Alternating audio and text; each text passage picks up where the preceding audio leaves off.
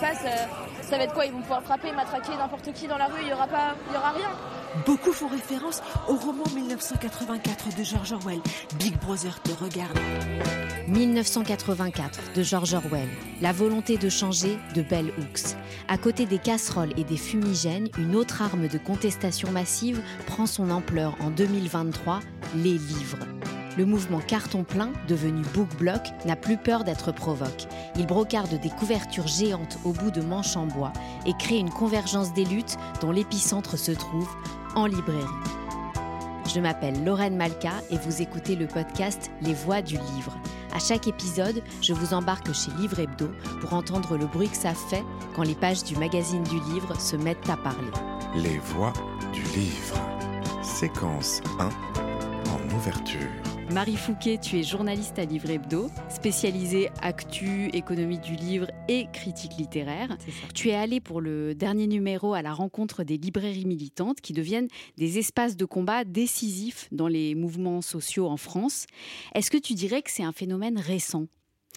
Alors pas vraiment. Euh, en fait, c'est le fruit d'une longue histoire, si j'ose dire, parce qu'on pourrait remonter dans les années 60 et à la création de Joie de lire de Maspero, François Maspero, qui a aussi créé les éditions euh, La Découverte. Et Joie de lire était un espace de discussion, d'échange politique. C'était un lieu euh, dans lequel on venait aussi rencontrer un peu des, sympathisants, enfin des amis aussi qui étaient dans la lutte, qui étaient dans les revendications sociales et politiques.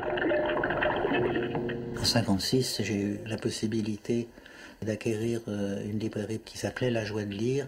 À ce moment-là, c'était, la guerre d'Algérie. On ne pouvait pas rester indifférent à, à cette idée très simple qui et qu'un peuple qui en opprime un autre n'est pas un peuple libre. François Maspero, 2013. Comme l'a dit Saint-Just. En fait, c'était aussi un lieu où on pouvait, juste, on avait l'espace de liberté de euh, parler, notamment des luttes anticolonialistes ou antifascistes, euh, des, luttes aussi pour les conditions de travail. Et malheureusement, la librairie de Maspero a fait faillite à cause de ce qu'on appelle le vol révolutionnaire.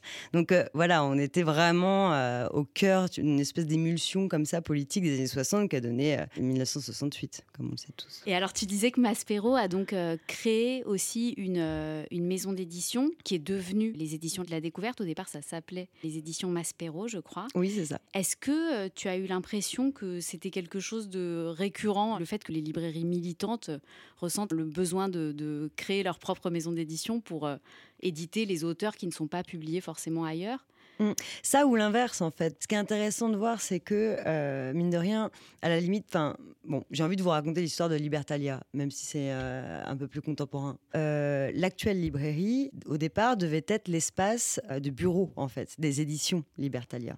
Il s'est trouvé que dans cet espace, ils ont commencé à mettre les livres de leur fonds, que les amis ou professionnels qui passaient étaient très intéressés de, de voir ici, en fait, l'ensemble du catalogue de Libertalia, qu'au fur et à mesure, justement, les éditeurs amis ont apporté leurs propres livres pour commencer à constituer une bibliothèque, en fait, qui peu à peu a, généré un tel attrait euh, et curiosité des gens du quartier, etc., que c'est devenu une librairie. On arrive en 2023, le contexte a évolué, euh, est particulièrement euh, chaud les derniers mois, les dernières années. Carton plein, book block, hmm. sont des noms qui, qui ont de la force. Comment ça se traduit ces mouvements-là? Est-ce que tu les as observer. Bah alors, BookBlock, du coup, c'est un, collectif euh, de salariés dans le monde du livre.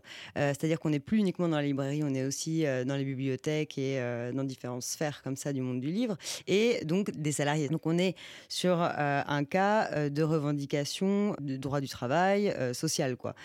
et BookBlock, en, en fait, c'est la construction donc, de panneaux de revendication à porter en manif, quoi, avec des couvertures de livres qui pourrait laisser euh, penser à, des boucliers. Pourquoi des boucliers?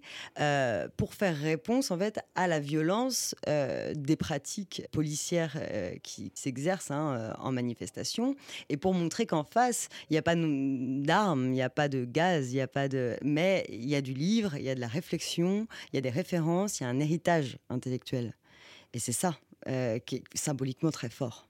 Ce qui est frappant aujourd'hui, et je pense que tout le monde peut s'en rendre compte en passant devant n'importe quelle librairie, c'est que les livres engagés sont quand même très mis en avant. Il y a des rayons qui se créent, euh, même dans les librairies généralistes consacrées au féminisme, aux luttes sociales. Euh, est-ce que il a été compliqué pour toi de distinguer les librairies militantes euh, des librairies généralistes qui ont un versant d'une dimension plus, plus militante aujourd'hui? Bah Alors, pas vraiment parce que euh, aujourd'hui des thématiques comme euh, qui étaient autrefois, enfin autrefois il n'y a pas si longtemps, réservées au militantisme, sont aujourd'hui des tendances. En fait, ça se voit surtout sur les événements et les auteurs qui sont invités à ces événements dans chacune des librairies. C'est ça qui distingue les librairies militantes. Ouais, je pense que les événements. Bah, c'est celle qui offre la possibilité réelle euh, de pouvoir mener une vraie discussion, un débat euh, avec un auteur et donc ses lecteurs. Ou par exemple des pratiques qui peuvent se développer comme l'arpentage. Bah, l'arpentage, c'est une méthode de lecture collective euh, issue justement du 19e siècle et, des classes ouvrières qui n'avaient pas le temps en fait de lire le Capital en gros et qui se partageaient euh, le livre à lire euh, par chapitre et par personne, et qui ensuite euh, se réunissaient et restituaient leur partie. Donc du coup, ça générait des discussions qui permettaient de, comprendre l'ensemble de l'œuvre, et en plus, avec la richesse et la diversité, la singularité de lecture, l'arpentage, c'est un phénomène, enfin c'est comment dire, c'est une pratique assez intéressante, mais qui demande du temps quand même un minimum, et qui demande aussi une circulation de la parole, donc le respect de la présence de chacun, etc., qui est déjà une démarche, à mon sens, politique. Bienvenue à toutes On va passer deux heures ensemble dans deux groupes différents, et du coup, l'arpentage, c'est pas ici. L'arpentage, L'arpentage, On va rentrer euh, un petit peu dans l'univers d'Albertine Sarrazin les parleuses. Libre. Quelles sont les librairies euh, militantes que tu es allé rencontrer et euh, que tu as choisies pour cette enquête? Alors, j'aurais pu aller en voir beaucoup d'autres, hein. mais déjà, je suis restée un peu sur euh, la zone parisienne, même si je parle par exemple de la plus noire à Lyon euh, de la nuit des temps à Rennes. Sur celles que j'ai vraiment mises en avant, il y en a trois. Il y a donc Libertalia, dont je vous parlais, euh, à Montreuil. Euh, il y a Publico, qui est la plus vieille librairie libertaire de Paris, qui est dans le quartier du coup de République aujourd'hui, mais qui a été au quai de Valmy auparavant. Et il y a les Parleuses. Alors, la librairie des Parleuses se situe donc à Nice et euh, est tenue par euh, deux femmes, un couple de femmes, Anouk et, et Maude. Et en fait, j'ai voulu les, mettre en avant parce que, en fait, il s'agit d'une librairie féministe, donc qui met en avant des titres féministes, mais qui se revendique pas tant que ça. En fait, c'est assez naturel, ça se voit d'emblée. Ouais, pas besoin, il n'y a pas écrit euh, librairie féministe euh, sous les parleuses. Et donc, qui, bah, là encore, organise des événements où elles invitent euh, des autrices à parler de leurs livres. Et en fait, il s'est passé quelque chose de fâcheux, si j'ose dire, en décembre dernier. c'est que elles avaient invité Hélène Devinck pour son livre Impunité sur l'affaire euh, Poivre d'Arvor. Et à cette occasion, il y a des colleuses euh, du de Nice qui ont demandé l'autorisation au libraire qui était d'accord de euh, afficher un message qui sème l'impunité, récolte la colère.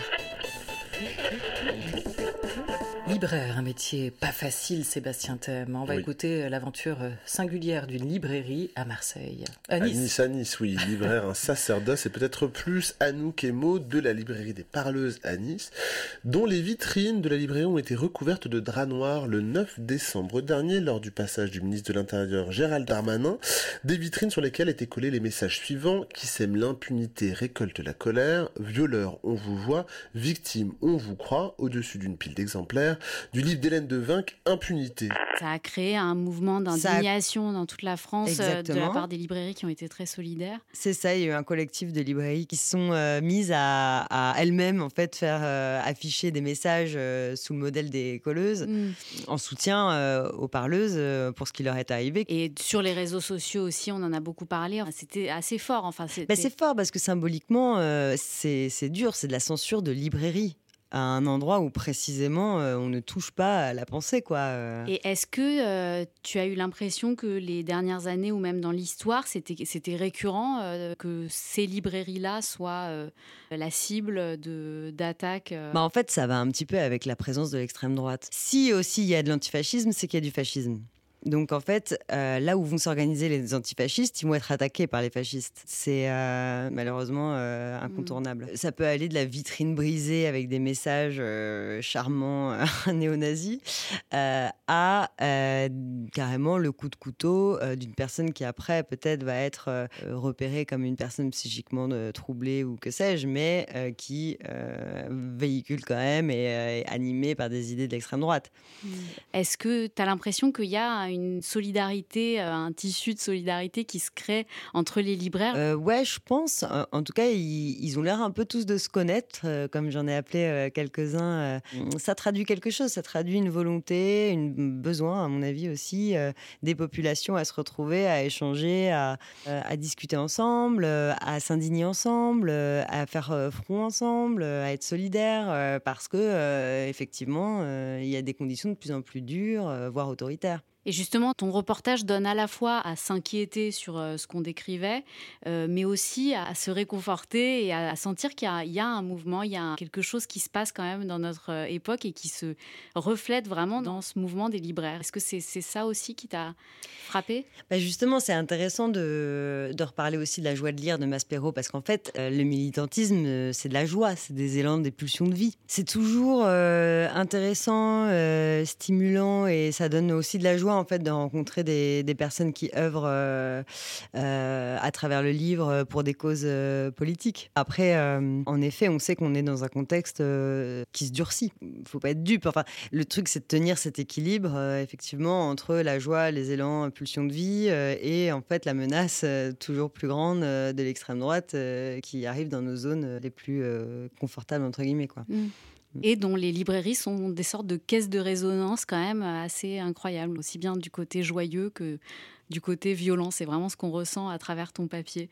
Merci beaucoup, Marie Fouquet. On peut déjà retrouver ce reportage sur les librairies militantes dans le numéro du mois de mai de Livre Hebdo. Est-ce que euh, on peut te demander sur quoi tu travailles en ce moment euh, quel, est ton prochain reportage? Alors prochainement, on va travailler avec une autre journaliste de Livre Hebdo sur euh, une enquête sur le livre d'occasion. Donc là, on a, ça n'a rien à voir, euh, mais sur les nouvelles pratiques en librairie et ailleurs du livre d'occasion et dans quelle mesure le livre d'occasion pourrait être aussi une zone de recherche pour les éditeurs et les auteurs. Très bien, merci beaucoup Marie. Merci à toi. Séquence 2 en chemin. Nous sommes le 5 juillet 2023. Je suis à la librairie à la marge qui a ouvert ses portes il y a pile un mois à Montreuil. C'est situé dans une petite rue à côté d'une alimentation générale, une épicerie, fruits et légumes. Bonjour, bonjour. Lorraine, enchantée. Oui, Fanny. 47,60 euros, s'il vous plaît. Et ça va, ça, ça marche bien? Ouais, franchement, euh, on est vraiment ravis. L'accueil du public, euh, enfin, du quartier est vraiment très chouette.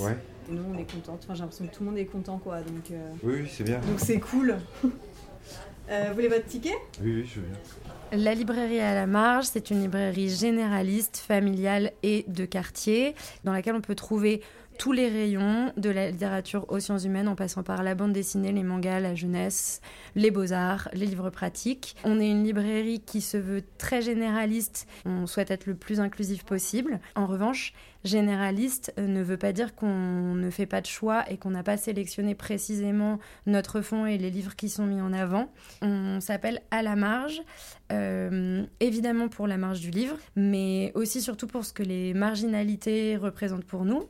C'est l'endroit où on se sent le mieux finalement, les marginalités, euh, que ce soit à la marge, enfin les marges de la société où fourmillent les luttes, les possibles. Et puis bien sûr il y a Montreuil qui est la marge de Paris. Mm. Donc voilà. Bon là on a ouvert depuis un mois. Donc là, ça fait un mois qu'on pratique quotidiennement le mmh. métier de libraire qu'on connaissait déjà par ailleurs. Mais euh, la vérité, c'est que pour monter le projet de la création de librairie, il fallait des compétences, pas de libraire mmh. en fait. Enfin, il fallait des compétences en architecture, pour nous en ingénierie, euh, des compétences financières, des compétences de gestion, des compétences de communication. En fait, euh, le vrai métier de libraire, on l'exerce depuis un mois. Oui, je suis du quartier, je vis à quelques dizaines de mètres d'ici. Et je suis très content que cette librairie ait réussi à ouvrir. je trouve que c'est un acte militant, un acte engagé d'ouvrir cette librairie ici, notamment dans ce quartier. Là, c'est des histoires qui sont adaptées pour deux ans. Voilà. Par exemple, moi j'aime bien cette histoire-là. C'est l'histoire d'un chien qui fait que des bêtises. Euh, mais je la connais. Ah, tu connais C'est mon cousin, c'est mon petit cousin qui l'a. Ah, d'accord. Bon, bah tu vois. Ça, c'est une histoire que j'aime bien. En fait, c'est un lieu qui fait. C'est le poumon du. C'est un poumon de quartier. Ça fait, ça fait respirer et vivre tout le monde, une librairie. Euh, elle a une identité forte. C'est deux femmes qui l'ont montée euh, et elle est marrainée par Titiou Lecoq pour avoir un vrai matrimoine et non pas un patrimoine de livres. Est-ce que vous voulez mettre des initiales pour, les pouvoir les reconnaître euh, Alors, Titiou Lecoq, je suis autrice et à côté de chez moi, il n'y avait pas de librairie.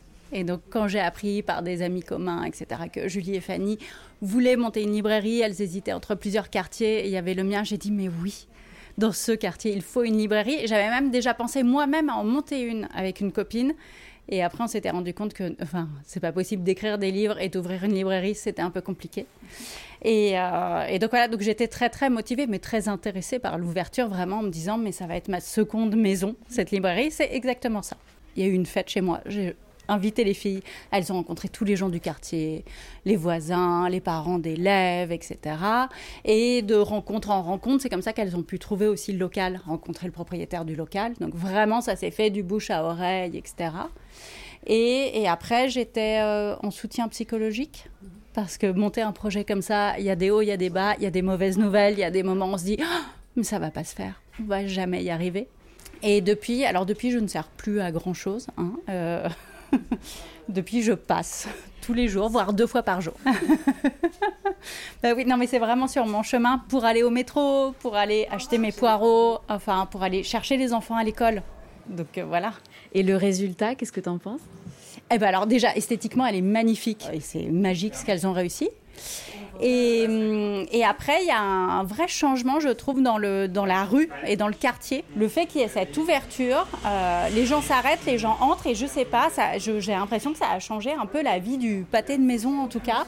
Ce qu'on dit sur les librairies, ça crée du vivre ensemble. Là, c'est exactement ça qui se passe. Génial. Merci. Merci, Tito. Eh ben... Est-ce que je suis une bonne. Ça va? Je suis une bonne marraine? Ah ouais. Mais, de Mais surtout. Tu sais, faut trouver le bon truc. Pas être trop près. Trop. Mais trop, attends, parce mais que. en même temps, quand même là, tu vois. Bon, j'allais acheter mes Mais va Merci, Titiou. À bientôt. Alors pour ce podcast, nous avons conçu un partenariat avec les éditions Duno, un temps de formation au métier de libraire. Les éditions Duno éditent sous les marques Duno et Armand Collin des livres de transmission du savoir à destination des professionnels, des étudiantes et étudiants et du grand public pour rendre le savoir, même le plus exigeant, accessible à tous. Aujourd'hui, on se réfère au livre qui s'appelle La boîte à outils du libraire chez Duno. Je vous ai demandé, Julie et Fanny, de choisir dans ce livre une rubrique.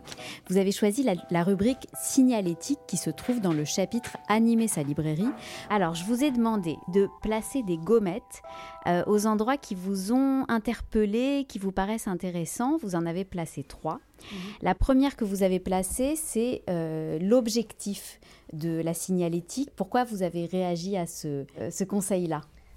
L'important dans la signalétique, en fait, son premier usage, c'est euh, à destination des personnes qui visitent la librairie. C'était important pour nous que ces personnes, elles puissent être en autonomie qu'elles n'aient pas forcément besoin de nous pour se repérer. Euh, d'une part parce qu'elles n'ont pas forcément envie de nous parler, voilà, et d'autre part parce que nous, il peut arriver qu'on soit euh, déjà euh, avec en train de s'occuper de quelqu'un.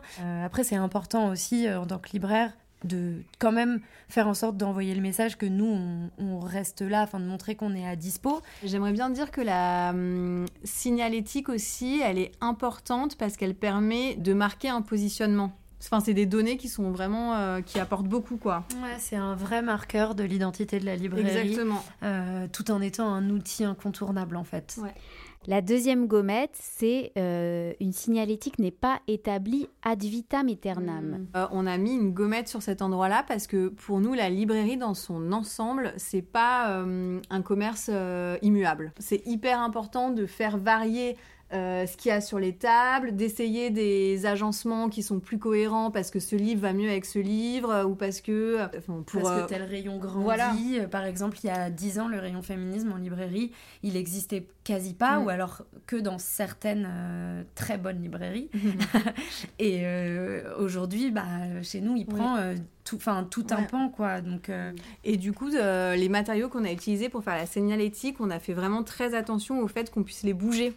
Euh, parce qu'on savait déjà qu'on allait tout bouger au bout d'un moment, enfin pas tout bouger, mais qu'on allait bouger beaucoup de choses et que c'était important pour nous justement euh, d'avoir la possibilité de le faire. Donc la troisième gommette que vous avez placée, c'est euh, déterminer ou faire déterminer un graphisme pour la signalétique. Pourquoi ça a été un enjeu pour vous? Je pense. Julie.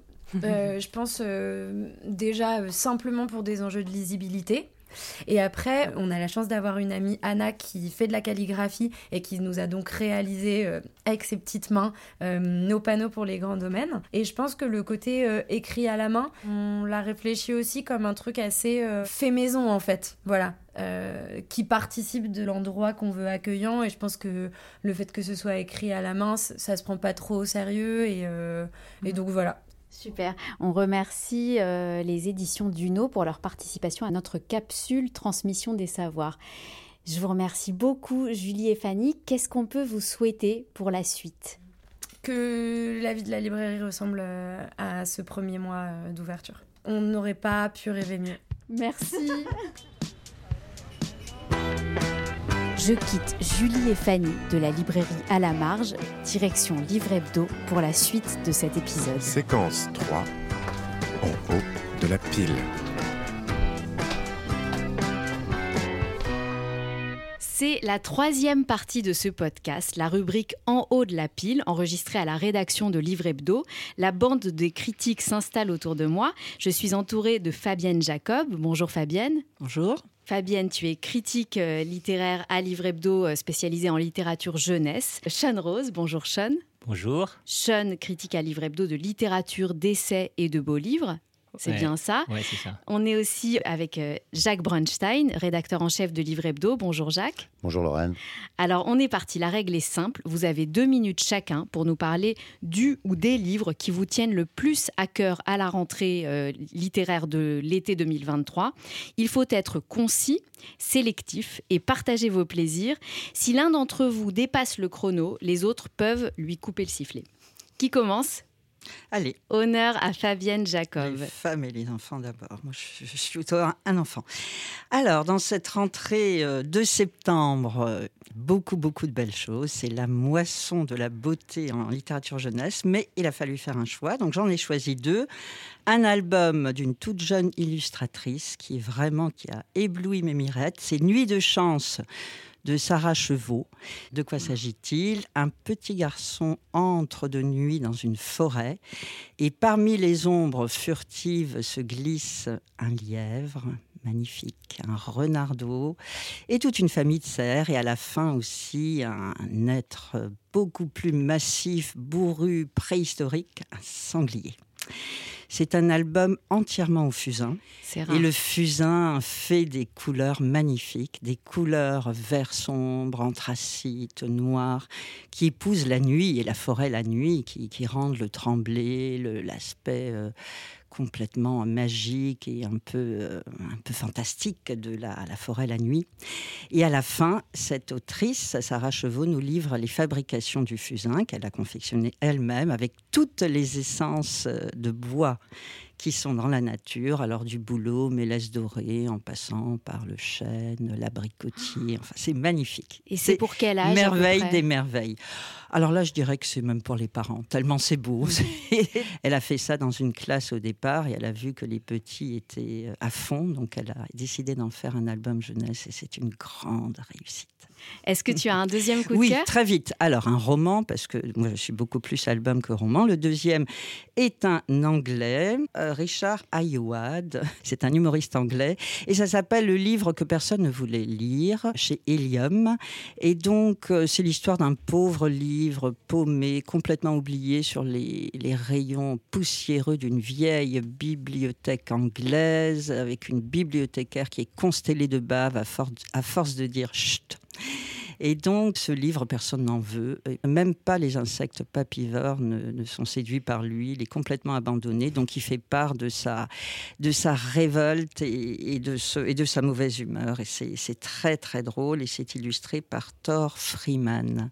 voilà. petit livre. Alors, on va rappeler les titres et les, et les maisons d'édition. Nuit de chance de Sarah Chevaux chez La Partie.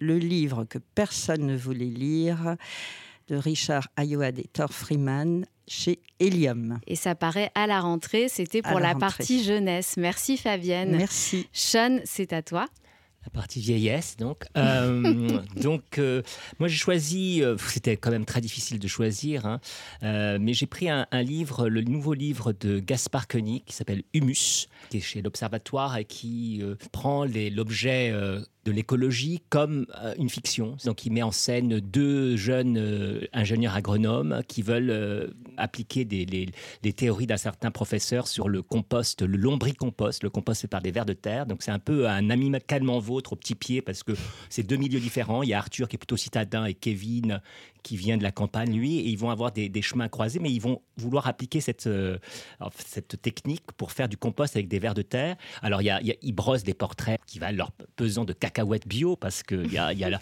une naturopathe.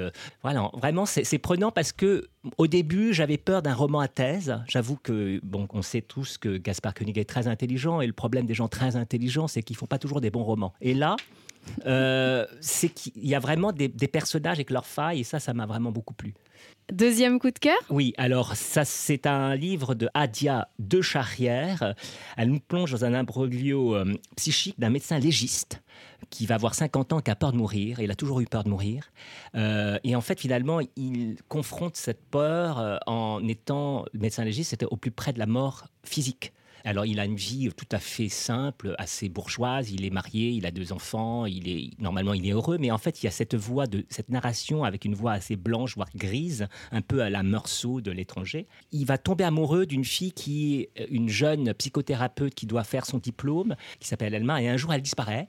Et nuit, on le réveille en pleine nuit, on dit il y a quelqu'un qu'on a retrouvé en bas du ravin et on ne sait pas si le cadavre c'est cette fille. C'est pas tellement euh, un polar, c'est vraiment une vraie anatomie ou une autopsie des sentiments.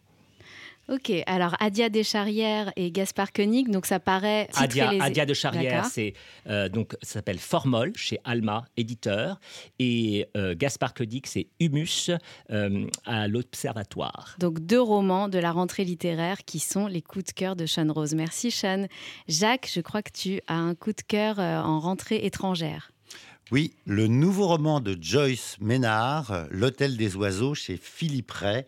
Alors moi, c'est un roman euh, qui m'a littéralement aimanté. On connaît Joyce Ménard parce que euh, elle a été euh, la petite amie de Salinger. Elle a raconté ce que c'était de vivre avec un homme beaucoup plus âgé qui passe pour un génie. Mais elle a toute une œuvre beaucoup plus personnelle.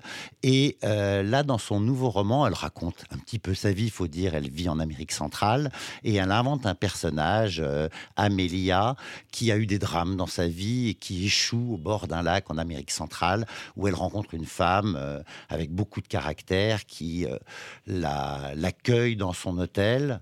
Et puis la femme meurt et elle hérite de l'hôtel. Et c'est une histoire de construction, puisque euh, il y a des orages, euh, il y a des catastrophes naturelles, il faut constamment refaire l'hôtel, refaire le jardin, et de reconstruction, puisque je vous raconte pas ces drames, on va laisser un petit peu de suspense, mais cette femme a besoin de se reconstruire. C'est une histoire de sororité, parce qu'elle va tisser des liens avec cette femme, avec les habitants du village. C'est une histoire d'échange culturel, puisque c'est une américaine qui va devenir euh, finalement un personnage important dans un village d'Amérique centrale. Bref, ça m'a beaucoup plu et, euh, et c'était pas pratique parce que c'est un roman de 500 pages de la rentrée étrangère et j'avais toute la rentrée française à lire, mais j'arrivais pas à le lâcher. Alors, on a les, le gros pavé Joyce Ménard qui est sur la table, hein, d'où les boum boum euh, sur la table. Euh, Jacques, tu avais un autre coup de cœur ou Oui, j'ai lu un livre, une espèce d'ovni la propagandiste de Cécile Desprairies. Alors moi, je connaissais pas Cécile Desprairies, mais c'est une grande historienne de la collaboration. Et grosso modo, d'après son âge, elle vient de partir à la retraite. Et là, elle avoue tout. Elle avoue que pourquoi est-ce qu'elle s'est intéressée à la collaboration? Parce qu'en en fait, sa mère était bah, nazie. Elle a eu une mère qui était une propagandiste, euh, qui travaillait pour Signal, le journal allemand en France pendant la Deuxième Guerre mondiale, qui faisait des affiches de propagande. Et toute sa jeunesse, elle, elle est née en 57, je crois, elle a eu à la maison cette famille où on disait, ah quand même, c'était bien sous l'occupation depuis, euh, vraiment, les Juifs ont pris le pouvoir. Enfin, toutes les horreurs qu'on peut imaginer.